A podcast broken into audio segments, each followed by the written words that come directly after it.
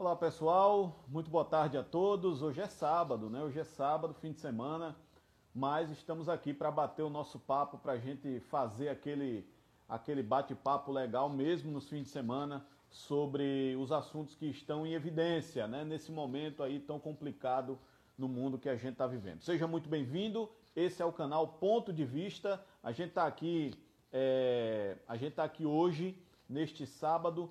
É, a gente vai fazer essa live agora. A nossa convidada de hoje é a deputada federal Tereza Nelma, que já entrou aqui, já vi que ela entrou aqui. Daqui a pouco, viu, deputada?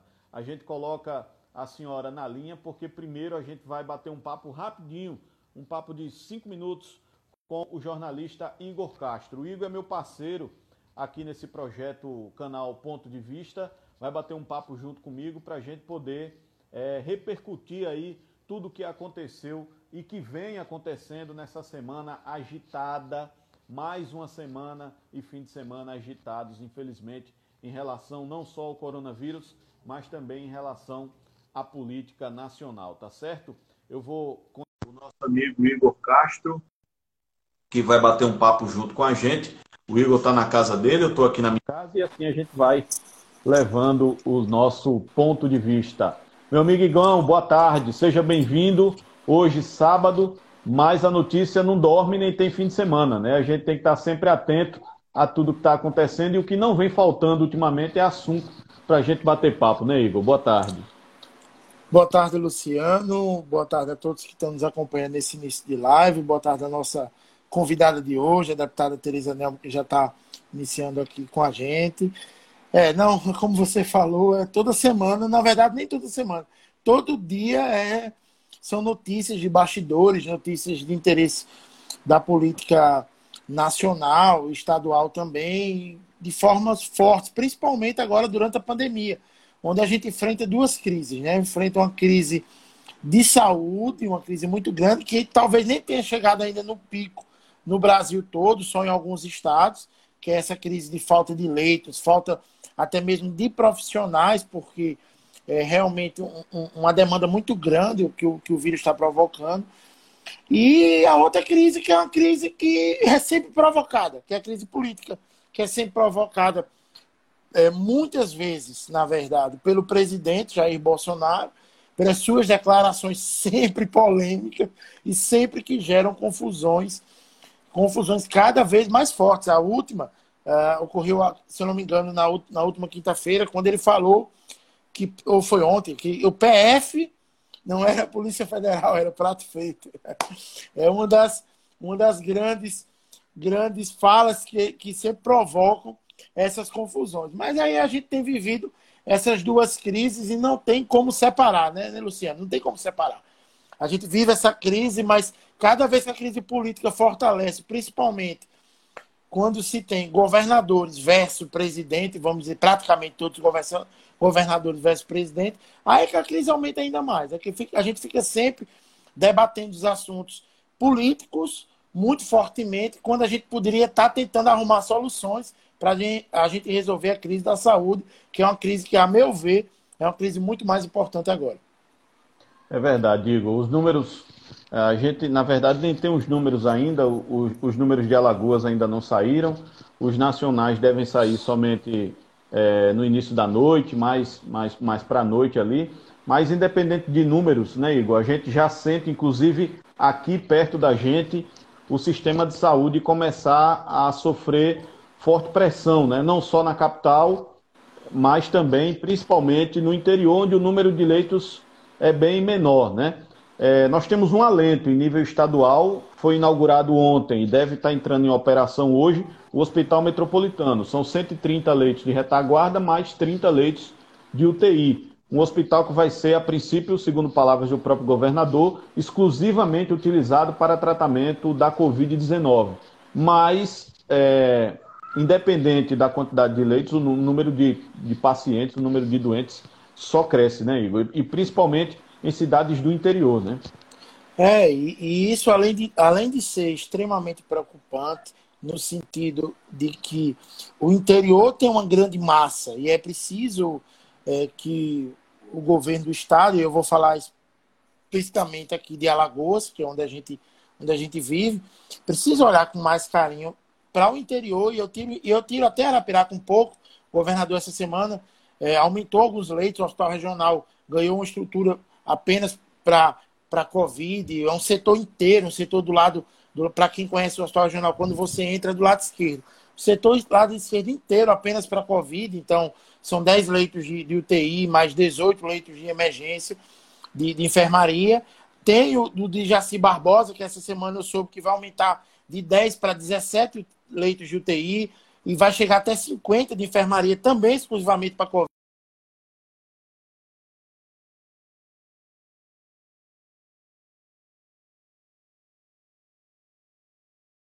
Raciocínio. Uma quedinha aí, Igor. Oi, tá voltou, me ouvindo? Voltou, vamos lá. Tá me ouvindo? Vamos lá, voltou. Vamos, vamos lá. Então, é, import, é importante que no, no interior o governo olhe melhor para a gente, e aí eu não falo apenas de Arapiraca, mas olhe para o sertão e para a região agreste, onde existe uma grande demanda de pessoas. Então, a gente espera que esses casos que estão aumentando todos os dias, eles sejam, de uma vez por todas, tenham uma solução, principalmente na estrutura de saúde aqui do Estado. É, solução mágica não tem, né, Igor? Porque não tem tratamento nem tem cura. Solução nesse é, momento é o isolamento social. É, isolamento eu, eu, social, a gente precisa conseguir esses números em Alagoas, não só em Alagoas, mas no Brasil, né? Está muito difícil é, fazer com que esses números sejam alcançados. Né? Eu falo da, da solução no sentido já do tratamento. Do tratamento não com, com o medicamento em si, mas o tratamento em leito de UTI, principalmente em UTI, onde, onde as pessoas vão para a UTI quando já estão com falta de ar, com problema respiratório, quase com, com sintomas como de uma pneumonia. Então é preciso que a gente tenha um, leitos que suportem pelo menos a maioria da demanda. Que vai chegar uma hora, e isso me preocupa muito, vai chegar uma hora que a gente não vai conseguir ter leitos. A gente não vai conseguir ter leitos. E aí, e aí os profissionais de saúde, os médicos, os hospitais vão ter que decidir como ocorreu na Itália. Vai decidir para quem vive, quem morre. Olha que situação difícil para quem tem familiar numa situação como essa, num momento como esse. Então, assim, a prioridade é o isolamento. As pessoas precisam, de uma vez por todas, aprender e colocar na cabeça que o isolamento é importante. Você comentou hoje mais cedo em off de que existiam estabelecimentos comerciais, aqui eu vou fazer até uma propaganda, que é o Açaí, que é um grupo de, de, de atacado é, grande nacionalmente, que já mudou as regras novamente. Foi o primeiro se eu não me engano, a fazer, colocar álcool gel, medir temperatura, botar diversas coisas. Ele já está agora deixando uma pessoa por família para fazer feira. Porque o que acontece muito, principalmente no interior, e isso é, é sem, sem nada pejorativo, é apenas cultural. As famílias vão juntas fazerem feiras. Então é importante que nesse momento vai precisar de qualquer coisa para comprar, vai uma pessoa só entre uma. Eu sei que existe casos de necessidade de ter uma pessoa para ajudar, mas o ideal é que só vá uma pessoa por dia. É importante, a gente precisa conter essa curva, conter o avanço do vírus, e o mais importante é, é a prevenção. Aí depois da prevenção, vai ter que ser estrutura de saúde, não tem para onde. A gente precisa controlar a primeira chegada do vírus e depois ter o suporte ideal, ou pelo menos o máximo possível, da saúde. Difícil, mas vamos em frente. Igor, obrigado aí pela tua participação. Na próxima terça-feira, quem está com a gente aqui no Ponto de Vista? É o Felipe, que é economista, é, é um dos principais economistas do FEComércio aqui de Alagoas, vai dar um bate-papo com a gente como economista e também como representante do FEComércio para falar sobre essa situação econômica que assola, principalmente, assola os alagoanos, principalmente durante essa pandemia. Então, a gente se encontra na terça-feira lá, a partir das 9 horas da noite, aqui no PDV. Luciano, boa condução aí no bate-papo com a deputada Tereza, deputada que é uma arapiraquense, uma incentivadora aqui de alguns projetos sociais, um deles a Pestalose, daqui da Arapiraca. A Pestalose faz um grande trabalho, que passou um tempo é, é até parada em virtude do coronavírus, mas já está fazendo teleatendimento, então é um importante trabalho para ajudar esses centenas de jovens que precisam tanto do atendimento da pestalose. Então, um bom bate-papo aí com a deputada Luciano. Um grande abraço a vocês. Valeu, Igor. Um grande abraço. Esse foi nosso amigo jornalista Igor, Fer... Igor Castro, Igor Ferro, não. Igor Castro tá, conversou com a gente sobre esses acontecimentos de hoje. Eu vou tentar colocar aqui a deputada Tereza Nelman para conversar com a gente. Deputada, se você estiver vendo aí, aceita aí a nossa solicitação para poder dividir a tela aqui junto com a gente e a gente começar o nosso bate-papo. Deputada Tereza Nelma, muito bem-vinda ao nosso bate-papo. Isso aqui é um bate-papo, tá? A gente, a gente costuma não chamar de entrevista, porque não é uma entrevista formal, é um bate-papo. Isso aqui é um projeto de alguns jornalistas aqui de Arapiraca, eu, Igor Castro, Mônica Nunes. A gente tem esse projeto para trazer gente que tem o que falar sobre esse momento que a gente está vivendo. E a senhora, sem dúvida nenhuma, tem muito a debater, tem muito a discutir com a gente, com o eleitorado, com a sociedade alagoana, aquilo que está acontecendo. Deputada, boa tarde, seja bem-vinda aqui ao nosso canal. Boa tarde, boa tarde a você, Luciano, a Mônica, muito obrigada por essa oportunidade, a todos que estão participando, que estão assistindo dessa live. Eu fico muito feliz dessa oportunidade, principalmente por Arapiraca. Eu sou, eu sou realmente... Maravilha. Então... eu gosto muito de Estamos Arapiraca. aqui em Arapiraca. Foi uma das suas terras, né, deputada? Ah, eu nasci, vivi aí toda a minha infância, adolescência, início da juventude e vim para Maceió para fazer faculdade. Estudei aí no Colégio São Francisco, Colégio Pouco Conselho, sou contemporânea do Rogério Teófilo, de todo um grupo aí, de uma geração, né? E agora eu estou vivendo essa experiência de estar deputada federal, né?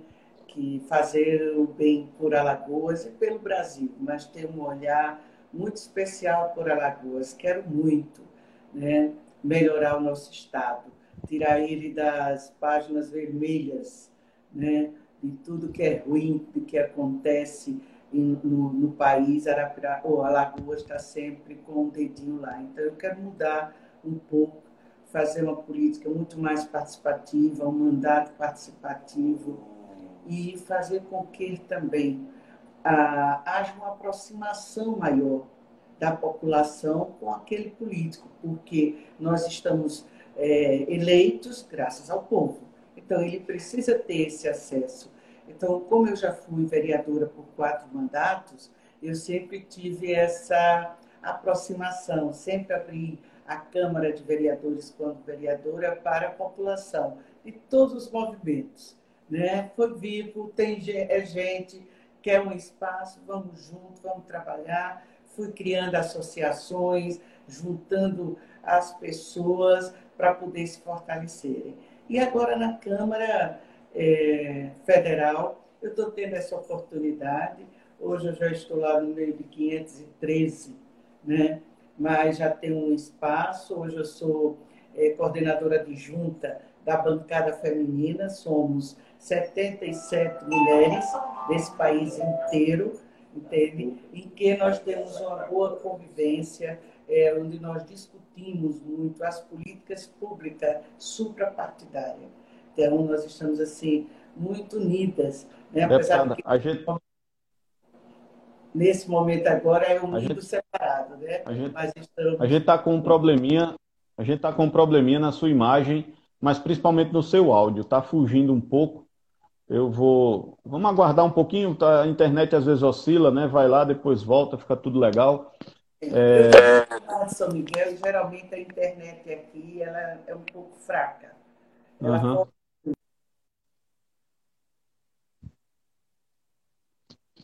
é, a gente perdeu por um momento aqui, perdeu o sinal da deputada Tereza. Vamos aguardar aqui, ver se ela consegue entrar novamente. Eu vou a gente perdeu o sinal da deputada Tereza Nel. Deputada, voltou, voltou. Voltei. Melhorou? Voltou, melhorou. A senhora consegue ouvir a gente bem agora? Tô ouvindo bem. Eu estava ouvindo antes. Eu acho que o problema mais uhum. era meu para você. Entende? Mas você, Isso. a gente está ouvindo bem.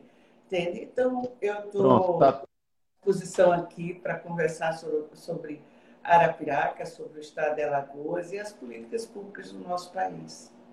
Maravilha. Vamos, Vamos aproveitar que a internet está boa agora, deputada. Antes, antes de mais nada, deixa eu, deixa eu lhe fazer uma pergunta que não é só minha, mas é de todo mundo que está aqui na nossa live e tenho certeza também de todo mundo que gosta da senhora, que acompanha o seu trabalho.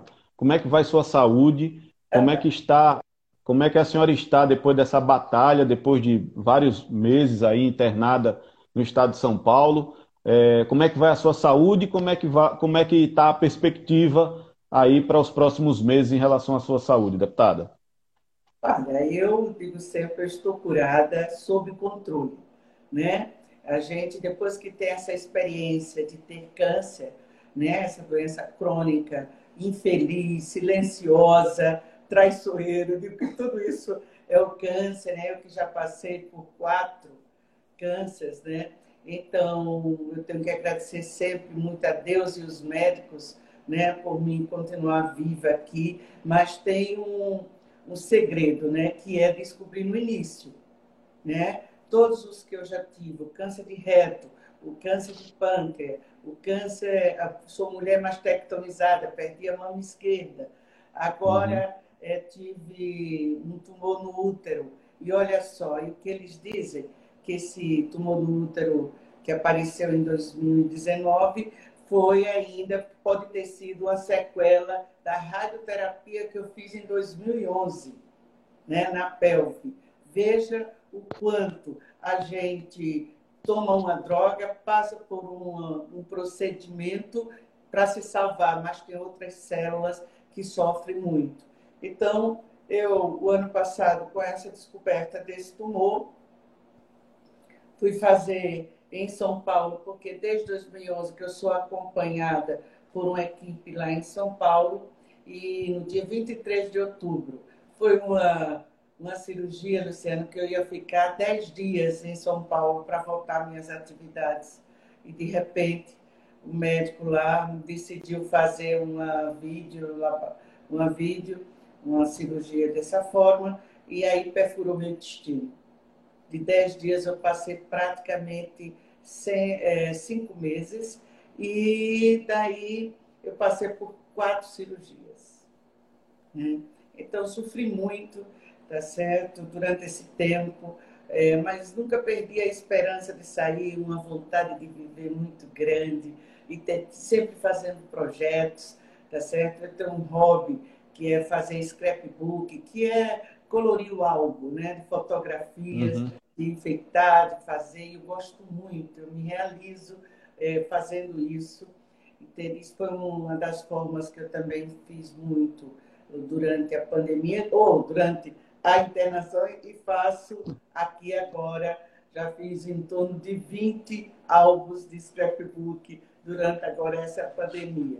Agora, veja só, é, esse, essa, esse problema de saúde que eu tenho enfrentado, eu digo sempre que dessa vez eu fiquei um pouco debilitada fisicamente, porque fiquei perdi muita massa magra, fiquei muito tempo deitada, apesar que lá eu fazia alguns exercícios, mas eu digo sempre que as minhas faculdades mentais sempre intactas e perfeitas, graças a Deus, e sem perder o horizonte, sem perder o prumo da vida, né? Querendo voltar, querendo ajudar e essa vontade que eu tenho tanta de transformar a vida das pessoas, de ajudar, me ajuda bastante, né? Então, eu estou aqui, já voltei ativa, apesar de que eu saí de uma internação de cinco meses, já caí em outra, né, no isolamento social, desde o dia 20 de março, Luciano, que eu voltei para Alagoas, vim direto aqui para Barra de São Miguel, que aqui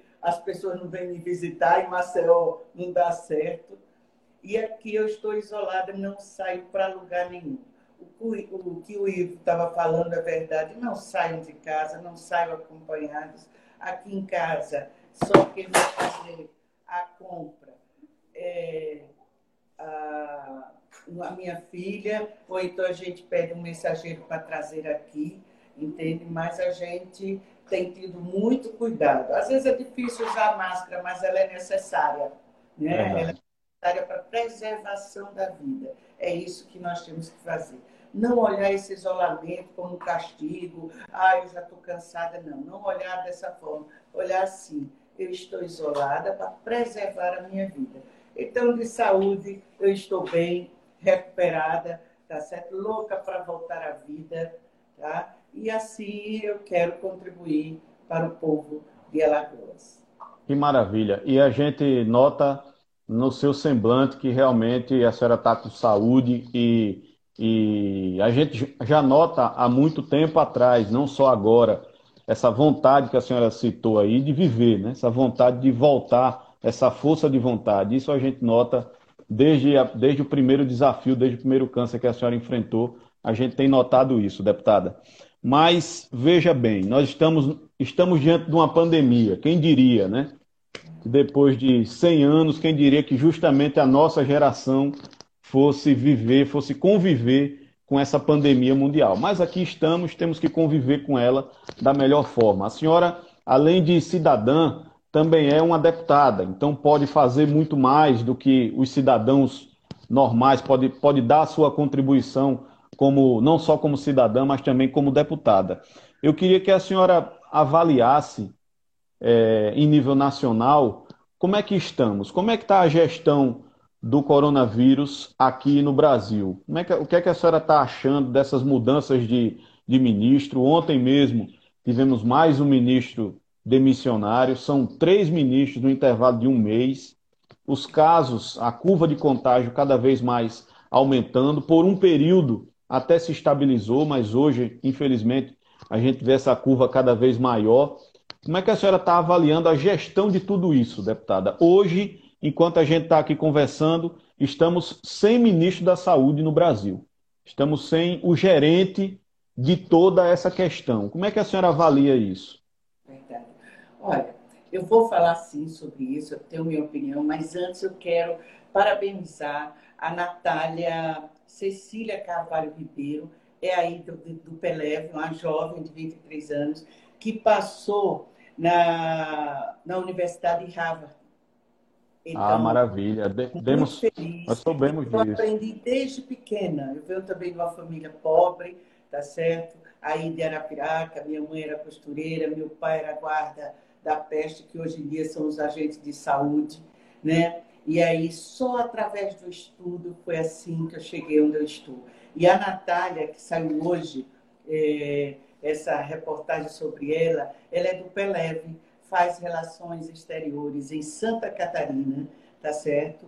E ela agora passou nesse concurso lá na Universidade Federal, vai fazer um curso lá de economia, tá certo? E isso nos deixa assim muito envaidecida, que é da nossa região, que é a da todos, nossa a todos nós, né?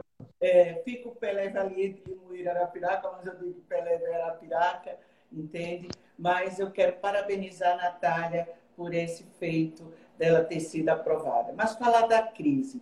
É muito difícil quando nós temos um líder que não é líder, né? que é um líder a nível nacional, que é o presidente, com essa contradição de dizer vá para a rua, não, não quer isolamento, até passar remédio ele já está passando. E isso as pessoas se perturbam e as pessoas não sabem muito bem o que fazer. Ficam os governadores com a responsabilidade muito grande e os prefeitos também.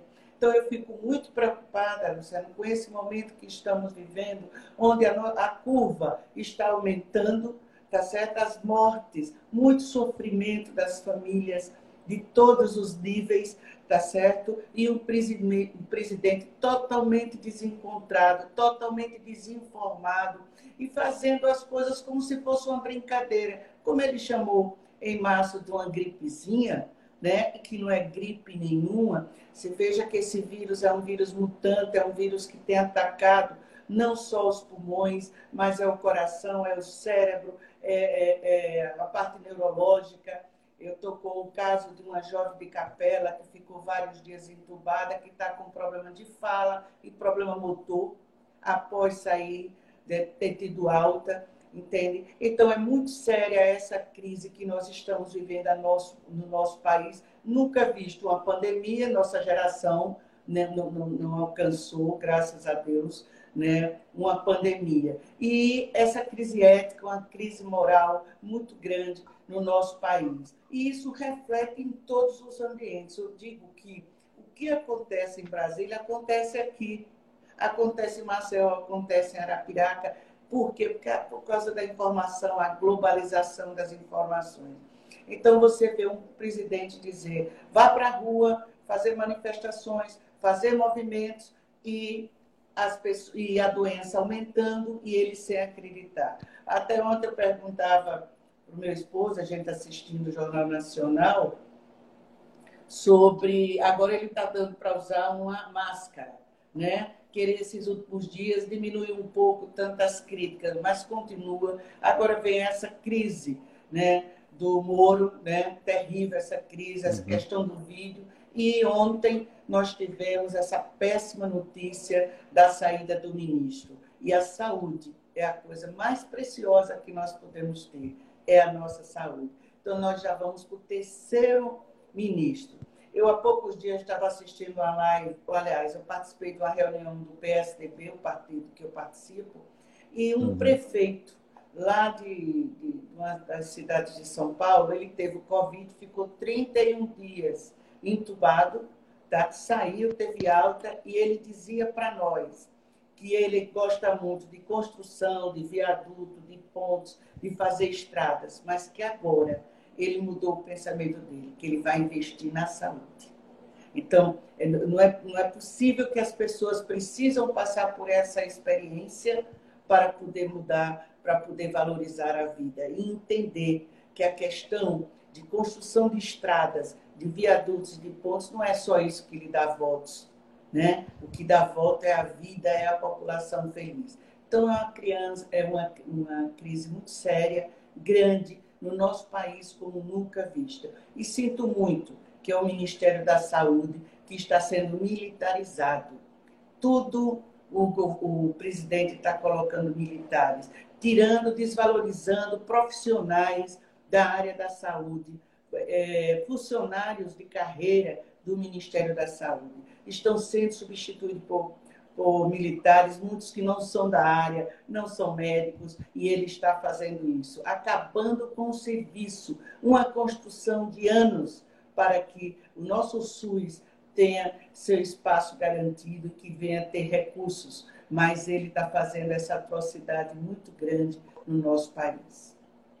Verdade, deputada. É, a senhora falou aí, logo na sua abertura, que está isolada desde o dia 20 de março. Eu estou até antes da senhora, eu estou desde o dia 15, cinco dias antes eu já estava isolado aqui na minha casa e aqui continuo fazendo home office até hoje. Deputada, muitos brasileiros estão em isolamento, assim como a gente. Mas muitos brasileiros não estão. O Brasil, em momento nenhum, conseguiu atingir a taxa, um, a taxa mínima de isolamento para poder baixar essa curva, que é de 70%. Chegou nem perto. Nos, nos estados onde mais se avançou, a gente chegou perto de 60%, precisa de pelo menos 70%. Tanto que alguns estados já estão aí quase no, no nível de desespero, adotando o lockdown, que é aquele fechamento total de comércio deixar somente as atividades essenciais. Por que, que o isolamento não funciona no Brasil, deputada? A senhora acha que a cultura do povo, essa briga entre governos, é, qual, é, qual é o motivo para o isolamento social no Brasil estar tá sendo tão difícil como está sendo hoje? Eu acredito que tem uma parcela muito grande da cultura, mas muito mais é a presença, é a, é a negatividade do nosso presidente da República, que influencia muito os brasileiros e brasileiras a terem essa atitude. Mas é incrível como o nosso povo é teimoso e às vezes eu fico até olhando, meu Deus, será que não, não entende? Eu só vai entender quando perdeu seu pai, sua mãe, um vizinho, né? A sensação que a gente está tendo agora, eu estou tendo, é que está se aproximando da gente. Agora eu já tenho algumas pessoas muito próximas que estão com coronavírus. Há poucos dias é, faleceu o doutor Carlos Mendonça, que era uma pessoa conhecida a nível de Estado. Outros já estão internados. O doutor Renato Rezende está internado na Santa Casa com a deputada estadual Fátima Canuto. Então, e outras pessoas também, tá certo? Então a gente vai ficando cada vez mais assustado. Eu fico assustada. Quando eu lhe digo que eu, eu, eu, eu já estava, de uma certa forma, de quarentena internada, e fiz uma cirurgia no dia, é, no dia 15 de março. Mas no dia 20 eu tive que ter alta, porque lá no, hotel, no hospital que eu estava, começou a chegar os pacientes do Covid.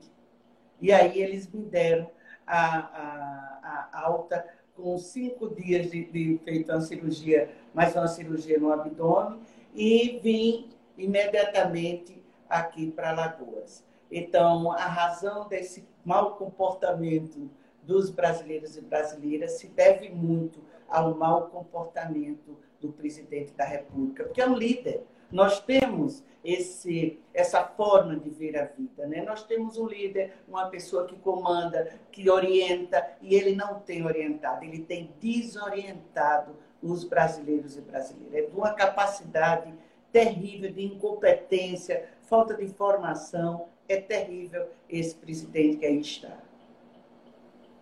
É verdade, infelizmente, né? Deputada, é, eu, tô, eu fiz aqui um roteirozinho para a gente bater esse papo. Aqui no meu roteiro eu consegui numerar aqui 29 pedidos de impeachment em relação ao presidente Bolsonaro. Esses 29 pedidos estão lá na gaveta do Rodrigo Maia, presidente da Câmara. A senhora, o que, que, o que, que a senhora avalia que seria pior nesse momento? Um processo de impeachment para o país ou não tem clima, não tem o, país não tem saúde para esse processo de impeachment. O que, o que, que seria. É, tem clima para o impeachment nesse momento, deputado? A senhora acha que o Rodrigo Maia deveria tirar pelo menos um desses aí para o Congresso analisar? Olha, eu não sou muito favorável ao impeachment nesse momento. O Brasil não tem saúde, vai ser muito danoso um processo de impeachment nosso aqui no nosso país, nesse momento tá? Dele sair, eu tenho certeza que é necessário, porque ele faz mal ao país, ele faz mal aos brasileiros, tá? Ele e seu gabinete do ódio. Agora, o, no, o PSDB deu entrada numa CPI mista, né? Para averiguar, pedindo averiguação, é, fiscalização da quando o Moro saiu, sobre aqueles questionamentos que o Moro fez entende? Nós não uhum. fomos favoráveis muito da entrada no impeachment, tá certo? E sim, fazer a apuração dos fatos e adiante a gente tomar uma decisão em conjunto.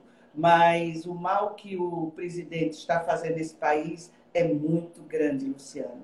Nós precisamos sim ter outras alternativas, porque o que ele está fazendo, ele hoje já é considerado um genocida, né? a nível de mundo mesmo. Ele hoje em dia já a nível de, de, de mundo, ele já é um dos piores líderes, né, do, do mundial. É o nosso presidente com essa irresponsabilidade que ele está tendo de encarar não só a questão da pandemia, mas também as questões políticas, econômicas. Ele hoje diz uma coisa, amanhã ele já diz outra, e você não entende a falta de respeito que ele tem com a imprensa, que é muito grande tá certo? A mistura da família, né? Os meus filhos, os meus filhos e os outros filhos e os filhos da população brasileira, como é que fica, entende? Então, a minha opinião é essa, que hoje o processo de impeachment ele é muito danoso para o nosso país por todo essa, esse momento que estamos vivendo. Mas a, C, a CPI, as CPIs que tem vários processos lá na Câmara, tá certo? Ela é necessária sim. E lá adiante nós tomarmos a nossa posição. Verdade. É, inclusive, não só uma boa parte dos brasileiros assiste perplexo esse espetáculo do presidente todos os dias, mas o mundo todo, né, deputado? A gente vê artigos aí de jornais, de revistas internacionais, de revistas médicas, dizendo que com, com esse presidente atualmente não tem condições de enfrentar essa pandemia, né? E não só o Brasil, mas o mundo todo vê com perplexidade tudo isso que está acontecendo no país, né? Verdade. A coisa mais incrível é, ele tem um ídolo, né? Que é o Trump, né? Mas o Trump dá suas cacetadas também, também não é um, um líder ideal para ninguém, entende? mas tem se comportado, tem tentado fazer alguma coisa. E o nosso presidente não é totalmente adverso, ele é totalmente contrário a qualquer atitude de preservação da vida. Entende? É como se quanto mais morte, melhor, quanto pior, melhor. E nós não queremos isso. Nós, nós temos na nossa raiz de Brasil, de Brasil a alegria, a, a, a, a saúde, e nós não estamos podendo isso. Ao mesmo tempo tem um lado que essa pandemia está trazendo, que é a visibilidade dos brasileiros de todas as nações, eu digo assim, de todas as cores, de todas as raças, de todas as etnias no nosso país. Eu tinha conhecimento, né? Porque eu vivo muito no contato com a população. Eu sinto hum. muito essa necessidade junto da população. Mas para as autoridades, né, para os governantes, é muito salutar que ele veja, que ele conheça esse nosso povo invisível que existe. Pessoas que no dia de hoje não têm acesso à internet, não têm um CPF, não têm um trabalho, vive de quê? De bico. Que bico? Né? É muito triste é quanto a gente vê o quanto o nosso país é imenso e quanto o nosso país é descuidado. Então, nós precisamos mudar toda essa política que vem sendo executada até o dia de hoje. Aliás, eu acredito que pós-pandemia nós seremos outros, né? em todas as áreas, quer seja na economia, na educação, na saúde, no trabalho, em todas as relações nós vamos mudar, porque ficar isolado, ficar esse prejuízo econômico muito grande que nós estamos tendo a nível de mundo, a nível do Brasil, não é não é fácil. É isso que eu ia. A senhora até adiantou uma questão que eu ia perguntar para a senhora. Como é, como é que a senhora imagina que vai ser esse novo normal no pós-pandemia, deputada? Porque é, eu estava vendo no domingo passado, amanhã faz uma semana, uma live do ex-ministro Mandetta, que aliás foi eu, particularmente, acredito que foi um dos melhores ministros da saúde que nós já tivemos. E o Mandetta estava é, falando justamente sobre essa questão do contato. Os japoneses, os orientais, eles já têm essa tradição do distanciamento, justamente porque já passaram por várias pandemias. Então, a própria herança do DNA dos asiáticos já, já faz com que eles sejam um pouco mais afastados do que, do que o normal. Como é que a senhora avalia que vai ser esse novo normal do mundo todo agora, né? não só da Ásia, no pós-pandemia. A senhora falou aí que gosta muito de estar junto dos seus eleitores, não dos seus eleitores, mas até das pessoas pelas quais a senhora é responsável. É uma das líderes da Sociedade Pestalozzi, então tem toda uma história de, de, desses movimentos de pessoas com deficiência. Como é que a senhora acha que vai ser esse novo normal agora com esse cuidado dobrado em ficar próximo das pessoas, deputada? Eu sinto muito falta do contato eu sinto muito falta do aconchego, eu sinto falta de estar no meio das pessoas, tocando, conversando. E olha que nós, brasileiros e brasileiras, nós temos o costume muito de dar beijinho, de abraçar, de se tocar. Eu, pelo menos, tenho um costume feio de conversar com as pessoas, tocando nas pessoas, entende? E quando a gente vê lá o povo do Japão, é, já andavam já de máscara, né? Por toda Isso. uma experiência de vida que eles tiveram. E no nosso país, como é que vamos nos comportar? Como é que vão ser as escolas? Essa semana apareceu um vídeo muito interessante da China, não sei o que está acontecendo lá, da escola infantil. Não sei se você chegou a ver. As crianças totalmente, todas uniformizadas, Sim. paramentadas com a máscara, com luva. No portão tem um, um funcionário para testar após o portão já tem outro, já tem uma pia, tudo isso. Será que nós vamos também ter essa oportunidade? Aí até eu mandei para a secretária municipal de educação, professora Ana Deise, e perguntei, será que nós vamos? Como é que nós vamos ter uma escola desse nível? Então, já existem vários grupos pensando pós-pandemia. Eu faço parte do grupo de que trata da questão da, da pessoa idosa, tá certo? E isso já tá, tem sido uma grande preocupação. Quando agora veio se observar amontoados dos abrigos, sem idosos que não podem estar junto todos, 70, 200, não pode estar todo mundo junto. Então, como é que nós vamos é, fazer pós-pandemia? Como é que vai ser o comportamento humano né, depois da pandemia, para a gente se adaptar. Eu tenho tentado, eu tenho uma certa dificuldade com a tecnologia. Eu digo que eu sou um pouco analfabeta, a minha geração né, já não, não tinha esse hábito, mas eu estou tentando tá certo? Falar, é, já fiz várias lives, já tenho conversado, entende? Para que eu vá me habituando cada vez mais com a tecnologia. A tecnologia nos ajuda bastante, mas não é como a gente está junto, não é como a gente está perto um do outro. É uma nova adaptação à vida, tá certo? Nós temos que repensar, né? E essa busca a gente está tendo. Como é que nós vamos ser pós-pandemia? Eu acho que é uma grande incógnita quando a gente já vê na Europa e alguns países abrindo as portas das lojas, abrindo o comércio, mas com medo e com receio. Como a gente viu lá naquela cidade da China, Wuhan, acho que sim, né? abriu as portas e agora já estão repensando, porque voltou o, o, tal, o coronavírus. Então, é um grande desafio para nós, Luciano, de como nós vamos nos comportar pós-pandemia. É verdade. Deputada, e a economia? A, a, gente, claro que existem todas as críticas ao presidente, mas a economia, sem dúvida nenhuma, é um aspecto muito importante nesse sentido. Claro que muito menos importante do que qualquer vida humana. Se a economia dependesse de uma vida sequer, essa vida já seria mais importante do que a economia. Mas é um aspecto muito importante que deve ser levado em consideração. É, como é que a senhora imagina que o Brasil vai ficar depois dessa pandemia. Os especialistas falam aí que a gente ainda deve ficar aí no mínimo mais um mês nessa, nessa quarentena. As empresas cada vez mais em dificuldades cada vez maiores, né, de manter seus funcionários, de encontrar soluções criativas para funcionar no meio dessa crise. Muitos setores não têm sequer como funcionar. O setor do turismo, por exemplo, nem com, nem com pandemia tem como funcionar, né? Porque ninguém está fazendo turismo atualmente.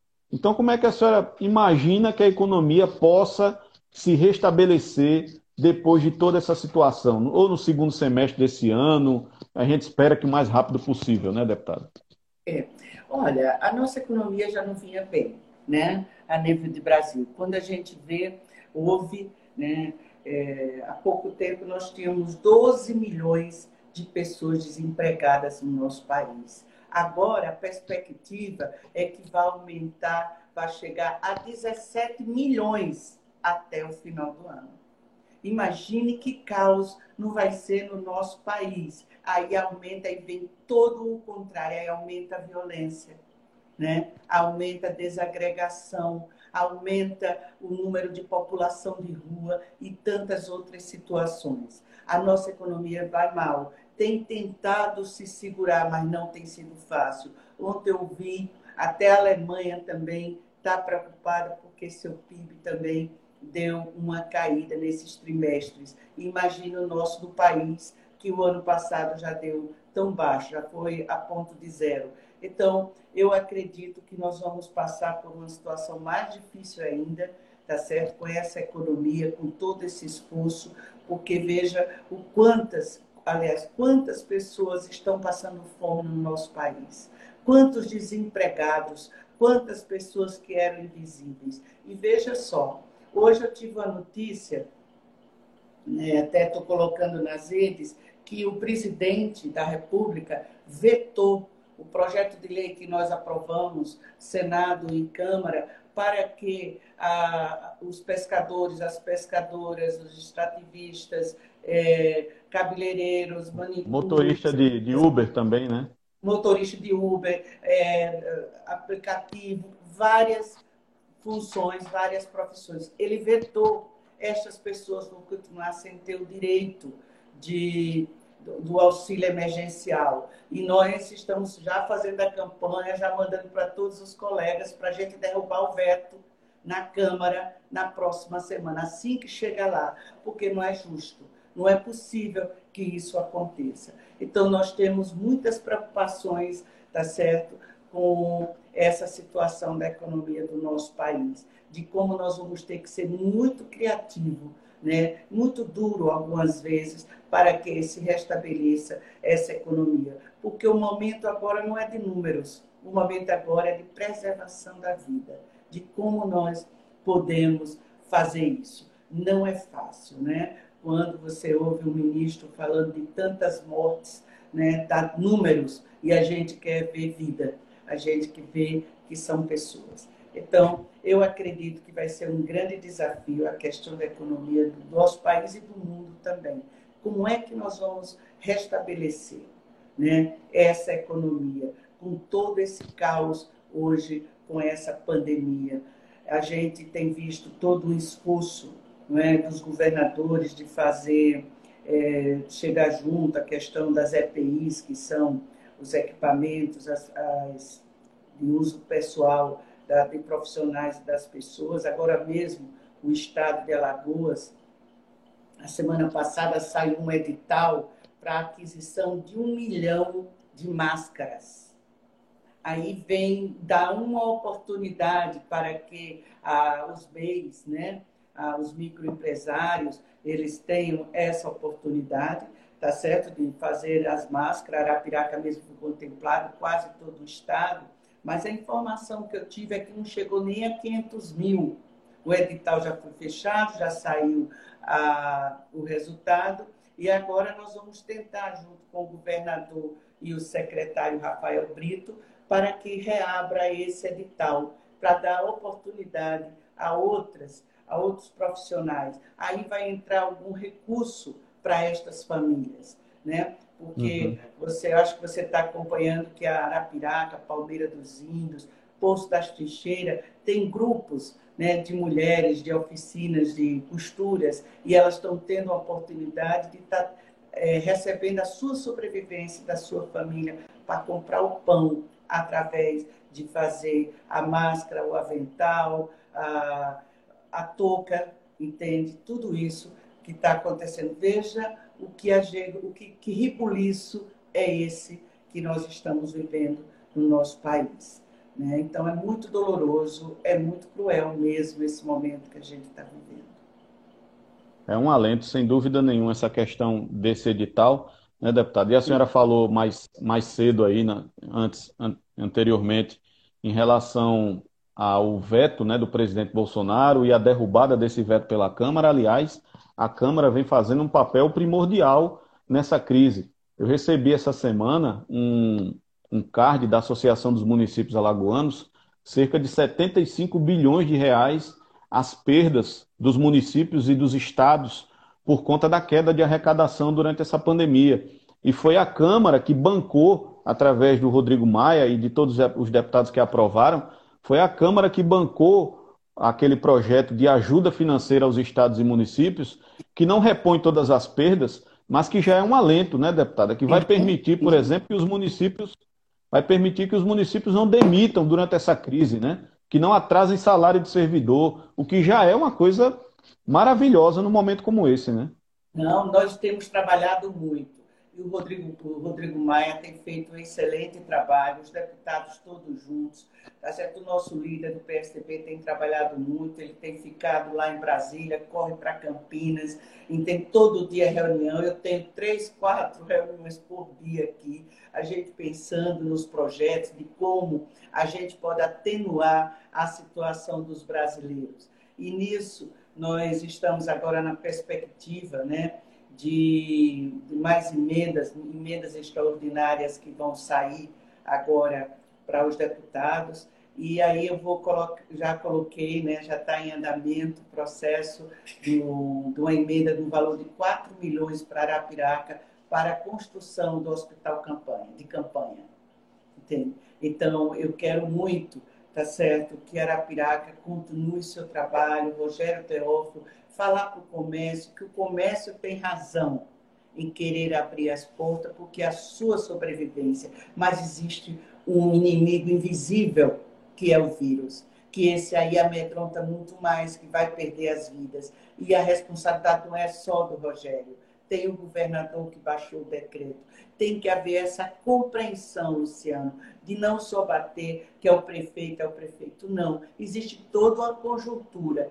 E imagine que a Defensoria Pública, a Associação de Infectologistas do Estado de Alagoas já está pedindo lockdown para Alagoas. E o nosso secretário, Alexandre Aires, já falou sobre isso hoje, da possibilidade de decretar o lockdown em Alagoas. Veja que a situação está apertando. Agora há pouco eu li que o HGE, o Hospital Geral de Alagoas, aqui de Maceió, já não tem mais espaço para nada, não tem mais nenhum local de oxigênio para atender ninguém. Então, a situação é muito difícil. Então, eu quero pedir aos empresários, aos comerciantes de Alagoas, especificamente de Arapiraca, tá? ter mais calma. Sei que a questão do prejuízo, a economia, a sobrevivência, sei que tem empresário que fechou as portas, talvez nem reabra mais, tá certo? Tem uma situação muito difícil, mas tem uma outra muito maior, que é a preservação da vida. E que esse é, inimigo invisível, que é o Covid-19, tá certo? Ele está matando, ele não está facilitando nada. Então, é essa paciência que eu peço a todos, principalmente os empresários e comerciantes de Arapiraca. Não é só responsabilidade do prefeito, é de toda uma conjuntura. Tem o decreto do, do governador. E olha, se for decretado lockdown, vai ser mais difícil ainda para o nosso Estado. Nós não podemos estar à mercê de um vírus, tá certo, que está matando o nosso povo. Aí houve uma comparação muito feliz ontem do general que acho que é o secretário lá do presidente, o general Ramos, né? Falando, comparando o número de doenças. O câncer já matou mais, realmente, mas não é em um mês, em dois meses. É gradativamente. Não é como uma pandemia, com, com o que está acontecendo. Comparar com AVC, comparar com câncer. Não, não pode, é diferente. Até uma pessoa leiga não poderia, não pode nunca fazer uma comparação dessa. Vejam, o câncer mata, mas também eu estou aqui, eu sou a prova viva, se for bem tratada. E este vírus não tem tratamento, não tem remédio, entende? Está se fazendo é, tentativas. Qual é o remédio que vai dar certo? Então, é, essa pandemia não tem parâmetro para nenhum tipo de doença, como ele falou até na doença de Chagas, comparando ontem. Não, está errado, senhor general. Está errado. Não tem comparação nenhuma. Esse Covid está aí, nós temos que combatê-lo. E combate-se no momento com isolamento social e com muita higiene. Eu, hoje eu tenho, tenho ajudado da minha forma algumas comunidades, aos, aos, às instituições de longa permanência da, de idosos, é, ao movimento LGBT com cestas básicas, com kit de dignidade. O que é o kit da dignidade? É o kit de higiene, que você dá água sanitária, o desinfetante, o álcool gel, Entende? Isso é um kit que hoje, para você dar uma cesta básica, quando alguém vai dar a cesta, dê ao lado o kit da limpeza ou o kit da dignidade. Verdade. Está caminhando junto. Né? A questão da higiene ela é muito importante, porque este vírus está no ar. Então, nós temos que ter muito cuidado com esse, esse inimigo invisível. Então, eu é tenho pensado muito, sabe, Luciano, de como poder ajudar e minorar um pouco esse sofrimento da, da população. Mas só em conjunto, só em tipo de reunião como essa que nós estamos participando, com isolamento social, tá certo? Com a higiene, é necessária a higiene. Aí a gente pensa, meu Deus do céu, e quantas pessoas, milhares e milhares de pessoas não têm água todo dia na sua casa, né? Verdade. Não tem poço, não é? na sua casa para lavar o rosto, para lavar as mãos. E aí são milhares de brasileiros que vivem essa situação. Como eu posso falar? Lave as mãos, né? É, não, não, coloque a mão nos olhos, faça assim, faça, eles não têm essa condição. Então, nós temos que melhorar a vida desses brasileiros que mais precisam, que são os mais vulneráveis para toda essa situação. Como eu falei para você, Verdade vai saindo um, tá, tá saindo uma emenda extraordinária para todos os deputados e aí para ser investido na saúde e voltado para o Covid, né? Então eu coloquei como eu já falei, 4 milhões para o hospital de campanha do, de Arapiraca. Conversei muito com o secretário municipal Glidson, com o prefeito Rogério Teófilo, como também coloquei recursos para Maceió, tá? para São José da Tapera, para São Miguel dos Campos, entende? para vários municípios voltados. E a grande maioria estava me pedindo, dizendo assim, Tereza, com esse recurso, deputada, eu vou poder comprar alimento, porque a população está com fome, porque eu já dei sexta esse mês e eu preciso dar de novo e não tenho de onde buscar. Veja que situação a nossa que nós estamos passando e desses é. gestores que estão à frente. Entende? Então, a situação é muito difícil. Tá? Que é, ontem, Major Zidoro, um grupo de lá, me pede uma ajuda para fazer um sopão, porque o povo está com fome. Então, são várias iniciativas. Agradecer os artistas que estão fazendo uhum. várias lives para ajudar a, a, quem mais precisa, as entidades, as pessoas. Então, é um momento muito difícil, Luciano, que nós estamos vivendo e a gente buscando como é que nós podemos melhorar né, a vida de cada um. É, mas vamos, passar por ele, sem dúvida nenhuma. Deputada, nós temos aqui, infelizmente, a live ela tem uma, uma duração de uma hora, nós temos aqui dois minutos para terminar a nossa live, infelizmente. Eu queria muito agradecer a senhora pela sua participação aqui, por ter disponibilizado um pouco do seu, do seu sábado para bater esse papo com a gente. Muito importante ouvir o que os parlamentares de Alagoas pensam a respeito disso. Muito obrigado mesmo. E gostaria que a senhora respondesse em no máximo um minuto. A senhora está feliz no, a senhora está feliz no PSDB, deputada? Porque nesse período aí que a senhora ficou doente, o prefeito de Maceió saiu da legenda, né? Com tudo isso que aconteceu, a senhora continua feliz no PSDB? Pretende mudar de legenda? Não, eu não pretendo mudar de legenda, estou feliz, estou bem, estamos construindo o PSDB. Agora assumi o Diretório Municipal de Maceió, o nosso presidente, meu parceiro de trabalho, o senador Rodrigo Cunha, é o presidente estadual e eu estou agora na municipal. Aí em Arapiraca, em, em vários municípios, nós estamos com, é, com o PSDB, onde nós vamos ter vários candidatos para vereador, prefeito, vice-prefeitos. Acredito que nós vamos levantar e fortalecer mais ainda o PSDB do Estado de Alagoas. Valeu, deputada. Muito obrigado, viu? Obrigado mesmo. Excelente fim de semana para a senhora, para todos, para todos aí que estão com a senhora, viu? Eu, tô, eu fico à disposição, Luciano, sempre que vocês precisarem. E quando forem a Brasília, eu estou, se Deus quiser, essa pandemia de passar, e eu estou à disposição. Muito obrigada a todos vocês e a você, Mônica. Muito obrigada por me dar essa oportunidade. Até outro dia.